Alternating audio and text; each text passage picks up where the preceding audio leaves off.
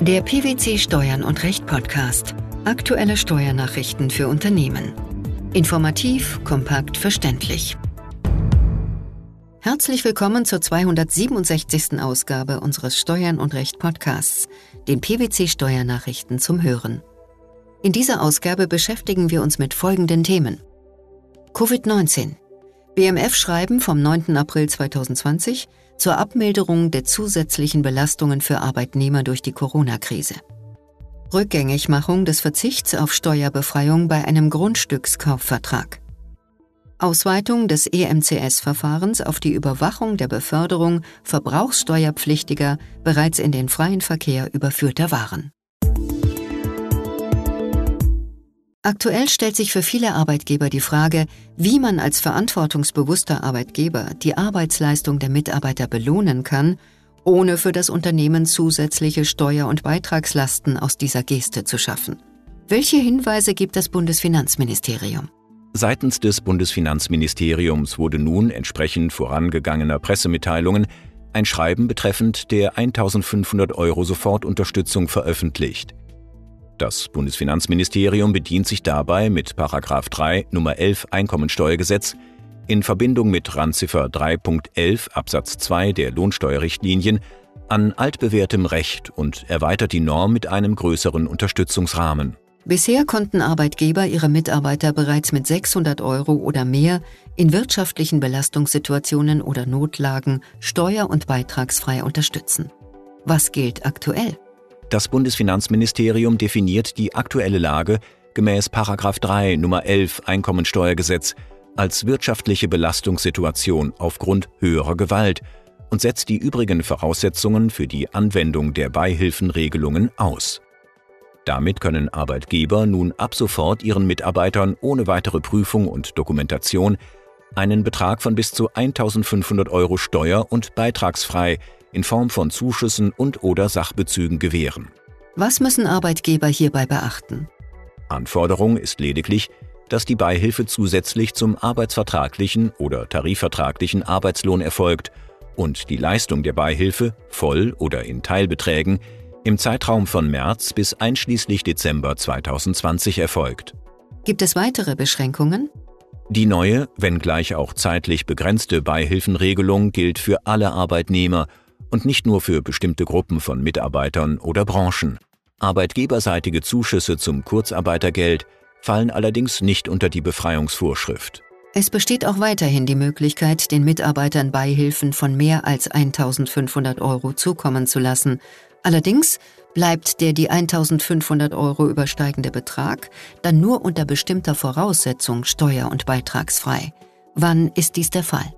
Dies ist der Fall, wenn die Beihilfe, abgesehen von den Voraussetzungen der Steuerfreiheit für bisher 600 bzw. neu 1500 Euro, aus Anlass eines besonderen Notfalls gewährt wird. Ein besonderer Notfall setzt die wirtschaftliche Bedürftigkeit des Arbeitnehmers voraus. In welcher Form können Arbeitgeber Beihilfen gewähren? Arbeitgeber haben grundsätzlich drei Möglichkeiten. Die Auszahlung, die Gewährung von Sachbezügen oder die Nutzung der Beihilfe zur Gehaltsumwandlung. Die Auszahlung des Geldbetrags durch den Arbeitgeber stellt die erste und einfachste Variante für die Nutzung der Beihilfe zur Belohnung oder Motivation der Mitarbeiter dar. Nachteil dieser Lösung ist, dass bei der reinen Auszahlung der Beihilfe die Arbeitgeber dennoch mit dem tatsächlichen Lohnaufwand belastet werden. Welche Sachbezüge bieten sich als Beihilfe an? Hier kommt beispielsweise die Gestellung von Ausstattung für das Homeoffice in Betracht, die Gewährung von Rabatten zusammen mit dem Rabattfreibetrag ergibt sich ein Betrag von 2580 Euro sowie die Einräumung von Nutzungsvorteilen. Wann ist die Gehaltsumwandlung denkbar? Möglicherweise kann die Gehaltsumwandlung zur Abmilderung der Gehaltskostenbelastung der Arbeitgeber alternativ zu Auszahlung oder Sachbezug in Betracht kommen. Trotz anderslautender Rechtsprechung des Bundesfinanzhofes ist eine Gehaltsumwandlung jedoch in der Regel nur für freiwillige Zusatzleistungen möglich, weil das Bundesfinanzministerium auf die positive Rechtsprechung des Bundesfinanzhofs mit einem Nichtanwendungserlass reagiert hat. Ob eine Gehaltsumwandlung möglich ist, sollte dennoch für die konkrete Situation geprüft werden Wenn in einem notariell beurkundeten Grundstückskaufvertrag auf die Umsatzsteuerbefreiung für die Grundstückslieferung verzichtet worden ist, kann dieser Verzicht nachträglich bis zum Eintritt der materiellen Bestandskraft der Umsatzsteuerfestsetzung rückgängig gemacht werden. Dem stehen weder das Umsatzsteuerrecht noch das Unionsrecht entgegen. Mit dieser Entscheidung wendet sich das Finanzgericht Baden-Württemberg gegen die Auffassung der Finanzverwaltung. Welcher Sachverhalt ist gegeben? Die Beteiligten streiten darüber, bis zu welchem Zeitpunkt der Verzicht auf die Umsatzsteuerbefreiung in den Fällen eines Grundstückskaufvertrags rückgängig gemacht werden kann. Grundsätzlich sieht das Umsatzsteuergesetz vor, dass Umsätze, die unter das Grunderwerbsteuergesetz fallen, steuerfrei sind. Paragraph 9 Absatz 1 Umsatzsteuergesetz ermöglicht allerdings einen Verzicht auf die Steuerbefreiung, wenn der Umsatz an einen Unternehmer für dessen Unternehmen ausgeführt wird, wodurch der Unternehmer die Möglichkeit hat, die ihm in Rechnung gestellte Vorsteuer abzuziehen. Dieser Verzicht ist gemäß Umsatzsteuergesetz insofern befristet, als er in dem notariell zu beurkundenden Vertrag zu erklären ist. Im vorliegenden Fall ging es allerdings nicht um die Erklärung des Verzichts. Dieser war unstreitig 2009 in dem notariell beurkundeten Grundstückskaufvertrag erklärt worden. Worum ging es stattdessen? Es ging um den Widerruf des Verzichts, der ebenfalls notariell beurkundet erklärt wurde, nachdem sich die Interessenlage der Klägerin, der Erwerberin des Grundstücks, geändert hatte. Das Finanzamt ging davon aus, dass nachträglich zu dem Grundstückskaufvertrag ein Verzicht nicht möglich sei. Das Finanzgericht entschied, entgegen der Verwaltungsauffassung, dass eine Rückgängigmachung des Verzichts durch eine weitere notariell beurkundete Erklärung möglich sein müsse. Paragraph 9 Absatz 3 Satz 2 Umsatzsteuergesetz, der allein den Verzicht betreffe, stehe dem nicht entgegen. Wie wurde diese Sicht begründet? Eine gegenteilige Rechtshandlung, der sogenannte Actus Contrarius, könne niemals unmittelbar in dem notariell beurkundeten Grundstückskaufvertrag erklärt werden, sondern müsse ihm zeitlich nachfolgen. Dies liege in der Natur der Sache. Folgte man dem Finanzamt, wäre die Rückgängigmachung des Verzichts faktisch ausgeschlossen. Im Streitfall haben sich die Verhältnisse für den Vorsteuerabzug nicht geändert. Sowohl der Erwerb als auch die Veräußerung des Grundstücks seien steuerfrei. Die Veräußerin habe ihren Verzicht auf die Steuerbefreiung für die Grundstückslieferung wirksam rückgängig gemacht. Die Rückgängigmachung des Verzichts im Jahr 2012 wirke auf das Jahr der Ausführung des Umsatzes im Streitfall 2009 zurück. Insofern schied nach Auffassung des Finanzgerichts eine Vorsteuerkorrektur gemäß Umsatzsteuergesetz aus. Das Unionsrecht macht für den Zeitpunkt der Rückgängigmachung des Verzichts keine Vorgaben. Nach Artikel 137 der Mehrwertsteuersystemrichtlinie können die Mitgliedstaaten ihren Steuerpflichtigen das Recht einräumen, sich unter anderem bei Grundstücksumsätzen für eine Besteuerung zu entscheiden.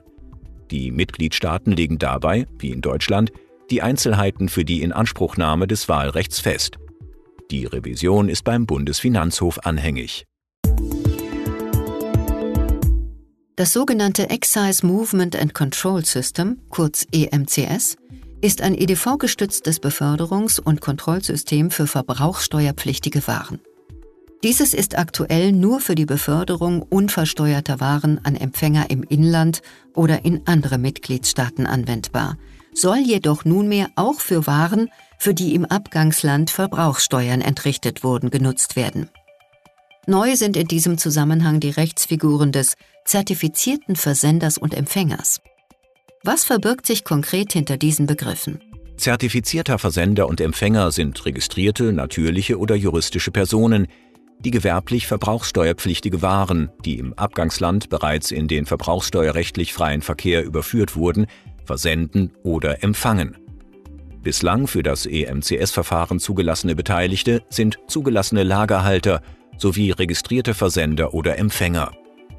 Die Einführung der Verfahrensbeteiligten, zertifizierter Versender und Empfänger eröffnet die Möglichkeit, auch verbrauchssteuerpflichtige Waren, für die die Verbrauchssteuern bereits entrichtet wurden, im Rahmen des EMCS-Verfahrens zu befördern. Das EMCS-Verfahren, das bislang der Überwachung von Beförderungen und der Steueraussetzung diente, wird durch die neue Verbrauchsteuerrichtlinie auf die Überwachung der Beförderung von im Abgangsland bereits in den freien Verkehr überführten Waren ausgeweitet.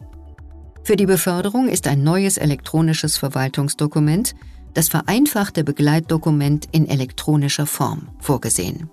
Wie gestaltet sich der praktische Ablauf?